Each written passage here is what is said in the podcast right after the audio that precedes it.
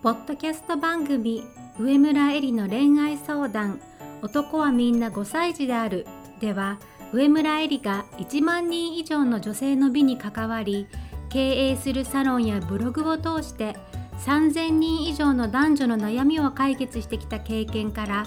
周りを輝かせて自分も輝き自己実現していくためのメソッドをお伝えします。それでは今回の番組をお楽しみください。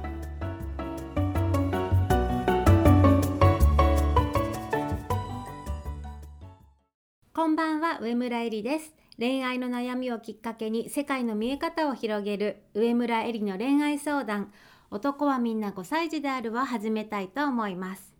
今回は前回の質問の続きをお話しします。前回のご質問はこんなご質問をいただきました。私は今年29歳で1年以内に結婚もしたいと強く思っています。1年以内に結婚したい理由はやはり29歳という年齢から出産へのタイムリミットを気にしています。現在付き合って2ヶ月の同い年の彼氏がいます。その彼は大好きなのですが収入面で少し不安があり結婚して出産することを考えると自分の理想とする生活ができないことに不安を感じています。もう一人彼と付き合う前に出会った男性とも連絡を取っていてその彼は経済的には問題がないのですが好きなのかは疑問が残ります。エリさんは以前のポッドキャストで妥協はすべきでないとお話しされていましたが自分の人生を輝かせ充実しながら過ごしても完璧な人が現れる保証はなくただ時間が過ぎてしまうのが怖いのです。私が結婚や今後の人生に大切にしているものが経済面の安定なのか一緒にいて楽しい愛されている実感なのかわからなくなっています。というご質問でした。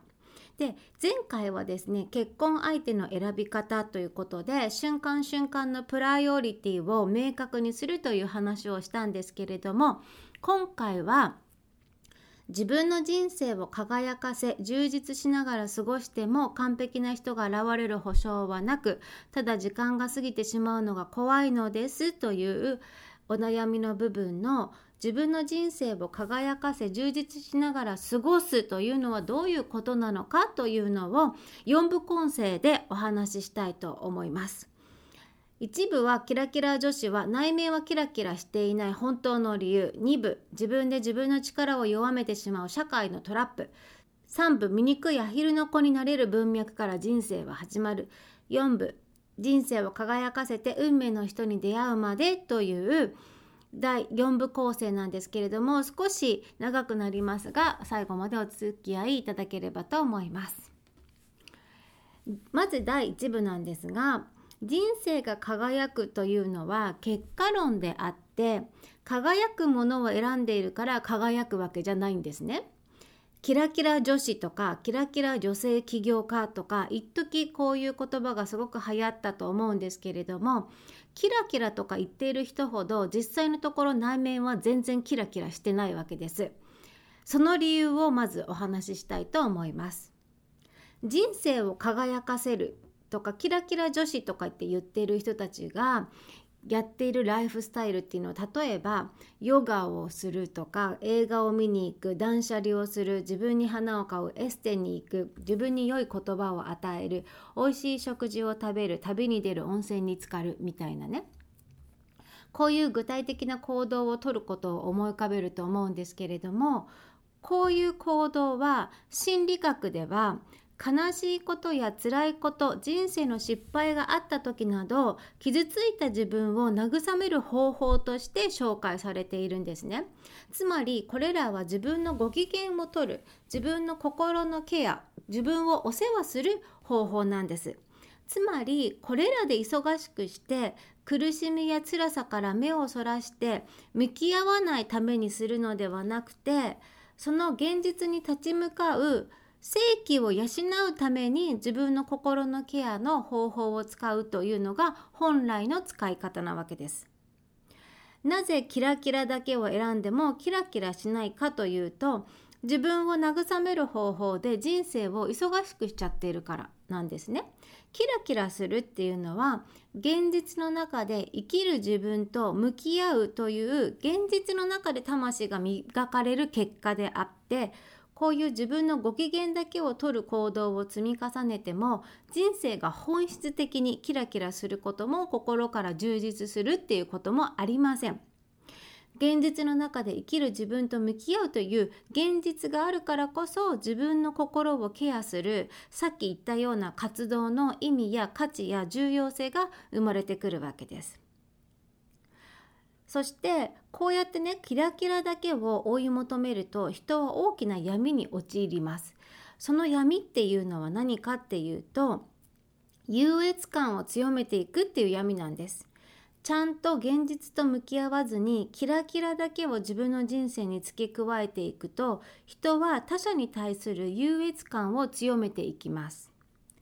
現実の中で生きる自分と向き合わないと自分の中の軸というものが育たないわけですね。そうすると自分の外側にある価値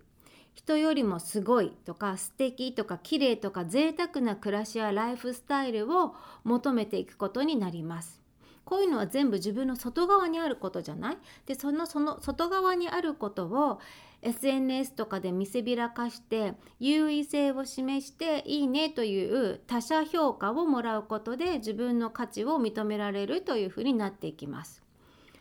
優越感の反対っていうのは劣等感だからいいねをもらえないようになると劣等感を感じてしまうわけです。こういう人の世界においては人間関係っていうのはどういうふうに見えているかっていうと常に人には上と下がある縦の世界観で人間関係を見ています。その世界観でいい状態自信がある状態っていうのは優越感を感じている状態のことで悪い状態っていうのは劣等感を感じている優越感を感じられない状態ということです。先ほど紹介した心のケアの方法を優越感を感じるための方法として使っちゃうわけですよね。わかります？自分の心をケアする方法なのに優越感を感じるための方法にしちゃったらなんかおかしいですよね。縦の関係であるっていうことはこの劣等感と優越感を行ったり来たりする関係とも言えます。人は劣等感を感じている時は適切な自己主張ができない我慢することが多い。自己犠牲モードに入りやすい。自分のいい部分にフォーカスを当てられない。自分を責めやすいという状態になります。こういうふうに劣等感を感じている時は他人から軽く扱われるという現実が起こりやすくなります。恋愛で言うといつもなんか都合のいい女になってしまうという現実が起こります。逆に優越感にしがみつくと自分を何とか上の立場に置こうとしてマウンティングしたり強がったりすごく見せようとするわけですね。でそういうふうにしていくと他者をコントロールしようとする。話し合いではなく説得になりやすい。相手のいい部分にフォーカスを当てられない。他者にイライラすることが多い。周りの人の元気が何でか知らないけどなくなっていく。というふうな感じで人間関係で対立することが増えていきます。そして恋愛で言うと好きだけれども争いが絶えない関係安心できない信頼できないという状態に陥っていきます。それぞれ表面に現れる現れてくる事象は異なっているけれども人間関係を上下縦で見ていると言うということが大前提として共通しているということだよね。で私がよく言うのは今の問題を付き合う人を変えることで問題解決をしようとしてもいずれ同じ問題にぶち当たるということをよく言うんですけれどもそれはどういうことかっていうと都合がいい女になっちゃうことも好きだけれども争いが絶えない人間関係を作っちゃうことも自分が相手の態度を誘発しているだから相手を変えても同じことが起こっちゃうということです。相手が問題の原因ではなくて自分が相手の態度を誘発しているから軽く扱われたり争いが絶えなくなっちゃってるっていうことです。こうやってキラキラで自分の人生を塗り固めようとするとこういう落とし穴にはまっていくわけです。これがキラキラ女子とかキラキラ女性起業家とか一時流行ったけれどもこういう人たちがキラキラ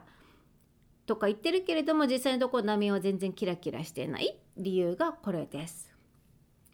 じゃあ現実と向き合えばいいのねと思って自分のつらさと向き合っていくとまたそこにも落とし穴があってここから第2部になるんですけれども世間で認められているジャスク者の立場に無意識に甘んじてしまうというまた違う罠があるんですね。それは私は社会のトラップと呼んでいるんですけれども例えば母親になると自動的に社会から母という居場所子育てをするという役割が与えられて何かにつけて都合が悪いと子供がいるんでといえば仕事をセーブできるし例えば夜遅い誘いっていうのは断れるわけですね。私が母親というのがすごい武器になるなと実感したのは8年間続けた自分のお店を閉店する時なんですね。続けようと思えば続ける方法って子育てをしながらでもいくらでもあったと思うんですけれどもまあ、それとは別の理由で直感的にああもうやめようって思ったんですね。お店は一度やめようと思ったんですよ。でその1年後後にコロナになってあの時は正直直感は正しかったなというふうに思ったんだけれどもでも直感的にお店を辞めようというのはお客様にとっては納得できる理由じゃないじゃない？そこで私が使ったのは子育てと店舗経営の両立が難しいという理由だったんですね。それをお客様に言いました。そしたら全員がそうですよねって子育て大変ですよね頑張ってくださいって優しい言葉をかけてくれたんです。でその時に思ったんですね子育てっていう理由は最強の武器だと。そう言われた相手はそれ以上突っ込むことはできないしすごいバリアになるんです。例えば最近ではうつとか ADHD とか HSP とかも世間で市民権を得てきたものだと思うんですけれども本当に守らなければならない病気や社会的弱者だからこそ社会のセーフティーネットがあるわけです。だから本当に必要な人はそのセーフティーネットを使えばいいと思います。実際子育てっていうのはやってみると本当によく分かったんですけれどもめちゃめちゃ大変です。でそれは絶対にそうなんだけれどもでも自分だけは自分の本心を知っているわけです。やろうと思えばできることでも子育てと言っちゃえばみんなが納得してくれるし優しくしてくれる。だから子育てを盾にして今やらない理由にしたり先延ばしにする理由にしたりすると。私が母親になって自分の弱さを一番実感したのは子供がいるんですという言葉は自分が勇気を出して一歩足を踏み出さない都合のいい言い訳として使っちゃっている自分に気がついた時なんですね。できませんと言ったら角が立つんだけれども子供がいるんでといえば誰も悪くないというふうになるんですね。これはすごく自分にとって都合がいいことなんです。一歩踏み出せない本当の足かせになっているのは実は子供じゃなくて自分の弱さとか勇気のなさなのに自分のそういう内面の弱さと向き合わない隠れ蓑として弱者であることを無意識のうちに使ってしまうようになるそうするとだんだん自分で自分の力を削いでいくというふうになっていくんだよね。繰り返すけど本当に子育てが大変で自分も母親としてなれないうちはこの社会が用意してくれた社会的弱者という立場を活用すればいいと思うの。だけどだんだん自分も子育てに慣れてきて心の余裕が出てきた時にまでそれを使うっていうのは私はこのままではねすごい危ないなと思ったの。これは個人の力をそぐ社会のトラップ罠だと思ったんですね。そこで私は何をしたかっていうともう一度自分を奮い立たせてまたこういうふうにポッドキャストを再開したり LINE アットをやり始めたんですね。あと来月からですね実は利用師免許を取ることに決めて専門学校に通うことにしました。先日願書を出して面接を受けてきたんですけれどもまた美容の世界で仕事をしたいなと思っていてその時また何か新しい斬新なサービスができるように自分に武器をつけようというふうに思ったんですね。でそのために、まあ、美容師ではなくて利用師免許を取ろうかなというふうに思ってまだ何がどういうふうになるかは全然具体的には決まってないんだけれども今何かできること挑戦という形でそれを決めました。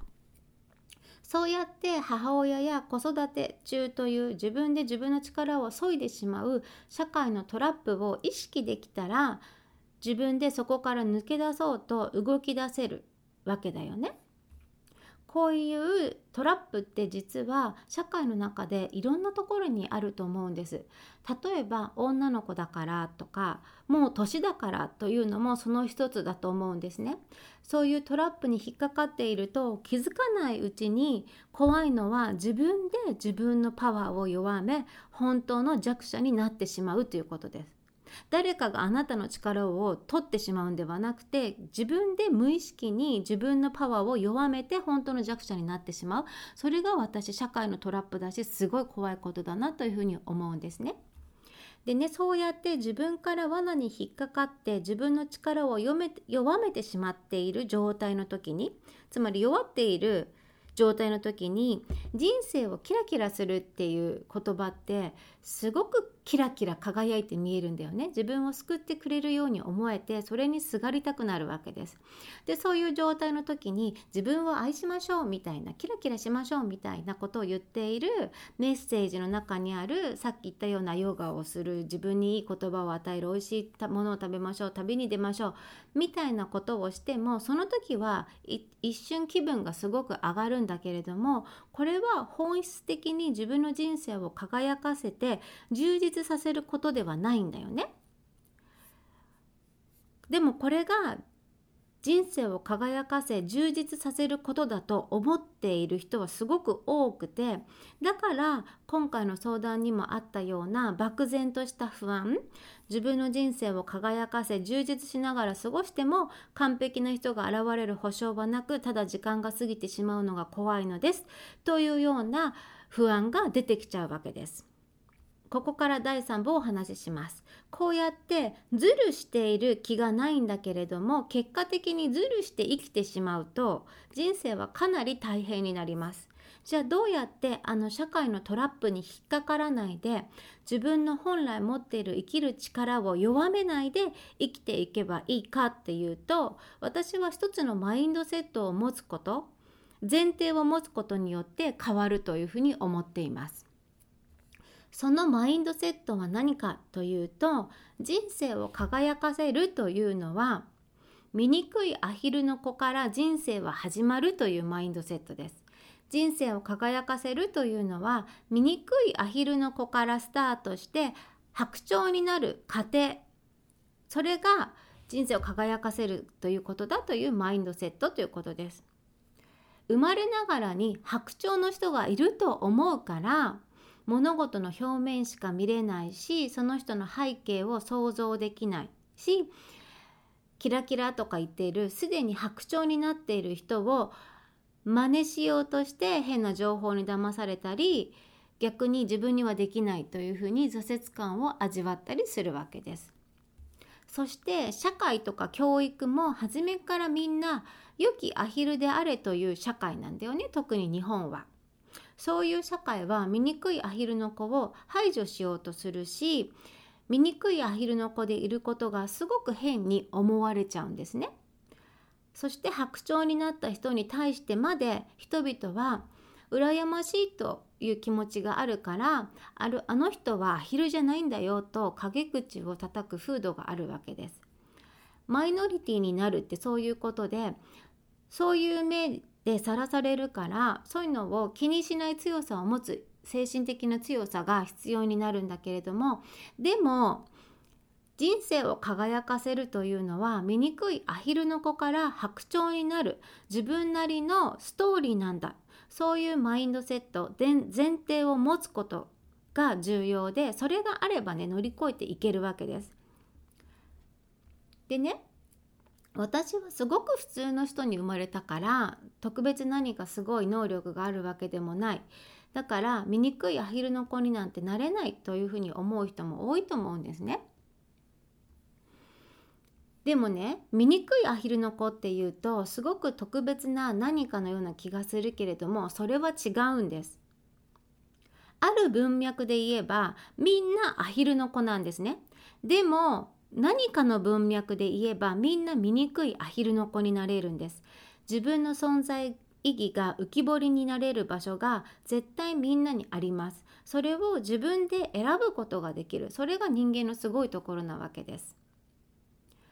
例えば誰でも普段の生活の99%は普通のアヒルの軍団で生きているわけです。例えばラーメン屋さんに行けばアヒルとしてご飯を食べているわけです。いかにすごいやつでもラーメン屋に行けばアヒルなんですね。でもそのラーメン屋の店主っていうのはラーメンの分野では醜いアヒルの子だったわけで1%でも醜いアヒルの子から白鳥になれる場所があるから白鳥として生かしてもらえるわけです。つまりこの店主はその他のアヒルさんのおかげで自分のこだわりのラーメンを追求するという白鳥として生かしてもらえるということです。つまりある種その他のアヒルさんに生かされていると言えるわけです。普通のアヒル軍団がいるから醜いアヒルの子からの白鳥が目立つということだよね。アヒル軍団がいるから自分に価値が出るということです。繰り返すけれども普段の生活では多くの人が99%は普通のアヒルの軍団で生きてるわけです。100%が醜いアヒルってことは絶対ありえないわけ。だけれどもどこか1%でも醜いアヒルの子から白鳥になれる自分の存在意義が浮き彫りになれる場所があるということね。で理想としては70億人全員がそういうふうに白鳥になれる場所を見つけることが私は理想だというふうに思っているし自分の可能性を最大限に輝かせる社会っていうのはそういう社会だというふうに思ってるしそれを許容できる懐の社会にしていくっていうことが私はこれからを生きるあの上でね一つ理想にしていきたいなというふうに思っていることでもあります。じゃあ人生を輝かせるにはどうすればいいかというとよく言われる言葉っていうのは変化を起こすのはさよそ者若者バカ者って言われるじゃない？だから勇気を持って自分が醜いアヒルの子になれる文脈を選んでいく。そこからスタートするっていうこと。それが私は人生を輝かせることのまず初めにすることだと思うのね。じゃあどういうふうにすればいいかっていうと生きにくさとか生きづらさとかね。なんで自分はここにこんなにこだわっちゃうんだろう。だけどなんでみんなはここは素通りできちゃうんだろう。みたいなことってあると思うんですよ。どうしても突き詰めたいこと気になって仕方がないことそういうものが自分の存在意義が浮き彫りになれる場所になる可能性につながるというふうに思います。醜いアヒルの子から白鳥までの過程は自分と向き合って自分を理解して自分を受け入れて他者との比較での上下さっき言ったような優越感や劣等感縦の関係の中での自分の位置づけではなくて唯一無二の存在として自分を認めて愛していく過程なわけだよね。そして人は自分を受け入れていくと自己開示ができたり自己表現に対して勇気を持ってオープンになっていけます。自分がオープンだと相手もありのままを出せるようになって相手のありのままも受け入れられる器が育つので同時にお互いが心地よい存在になれるという人間関係を築いていくことができるようになります。前回の話で言うと自分のプライオリティが分かっていないと結婚相手とか付き合う相手でもどんどんいいと思う条件を付け加えて完璧な人を求めるようになっちゃう。でその完璧な人っていうのは誰にとってもぴったりのいい人いわばユニクロの服みたいだから競争率も高いし全てが平均的でだんだんつまらなくなっていくという話をしましたが自分を輝かせて生きればそういうユニクロの服みたいな人ではなく自分にぴったりの自分にしか合わない人が見えてくるしそういう人に出会えるようになってくるわけです。私はそれが運命の人だと思うんだよね。運命の人っていうのはぼーっとして現れることは絶対なくて自分が自分を見つけた先にいるんですよ。でここから最後の4部のお話をしていきたいんですが醜いアヒルの子から白鳥までのストーリーで人生を輝かせ自分にとって完璧な人運命の人に出会うというまでのプロセスを説明していきたいと思います。まず醜いアヒルの子になれる場所を探してそこで自分を見つめて自分が自分を受け入れていく状態になっていくと自分のことを素直に人に話すことができますできるようになっていきますこうやって自己開示とか自己表現がオープンになっていくと他者が自分に共感してくれて人間的なつながりを感じてくれるようになります。そうすると他者がこの人を喜ばせたいとかこの人を笑顔にしたいと思って支援や助けを与えたいと感じるようになります。そうやって自分が支援を受け取ることの感動とか本当の意味での感謝という思いが生まれてより人間的なつながりを感じられるようになります。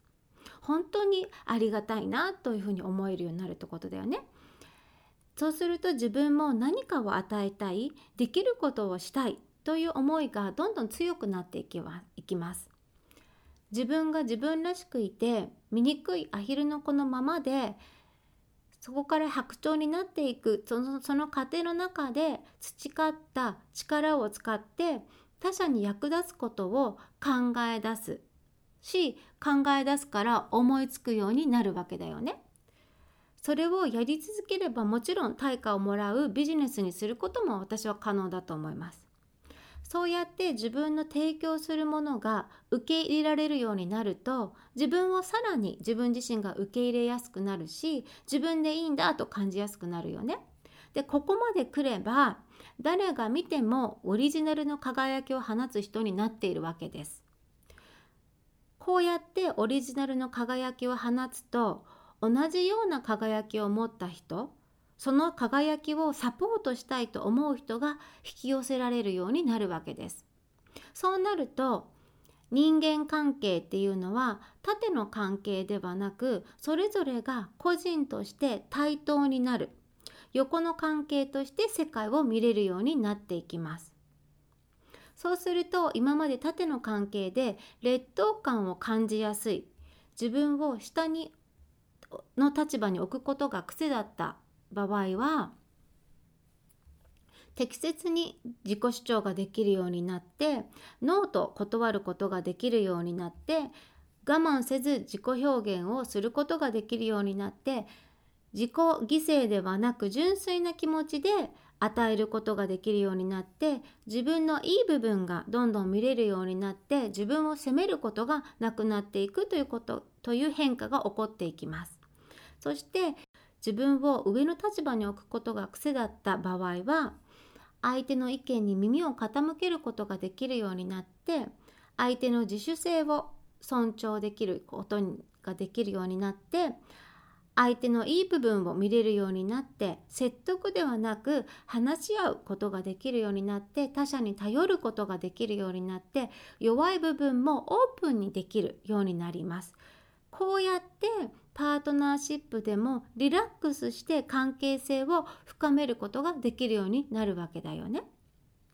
つまり醜いアヒルの子から白鳥になっていくストーリーで自分自身と向き合う自分自身とつながることができると他者とのつながりも深いものになっていき自分への愛や他者への愛がどんどん深まるという好循環が生まれていくということです。そうやって自分が輝いていてかつ縦の人間関係ではなく横の人間関係を作れるようになっていくとおのずともうこれは絶対にもう私保証するんで皆さんが考える皆さんにとっての運命の人完璧な人が現れるし出会えるしその人といい関係を育めるようになります。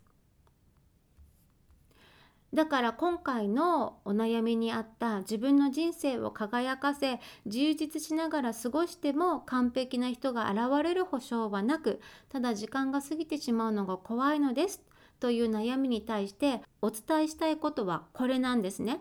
本当の意味で自分の人生を輝かせ充実しながら過ごしたら自分にとって完璧な人は絶対に現れる。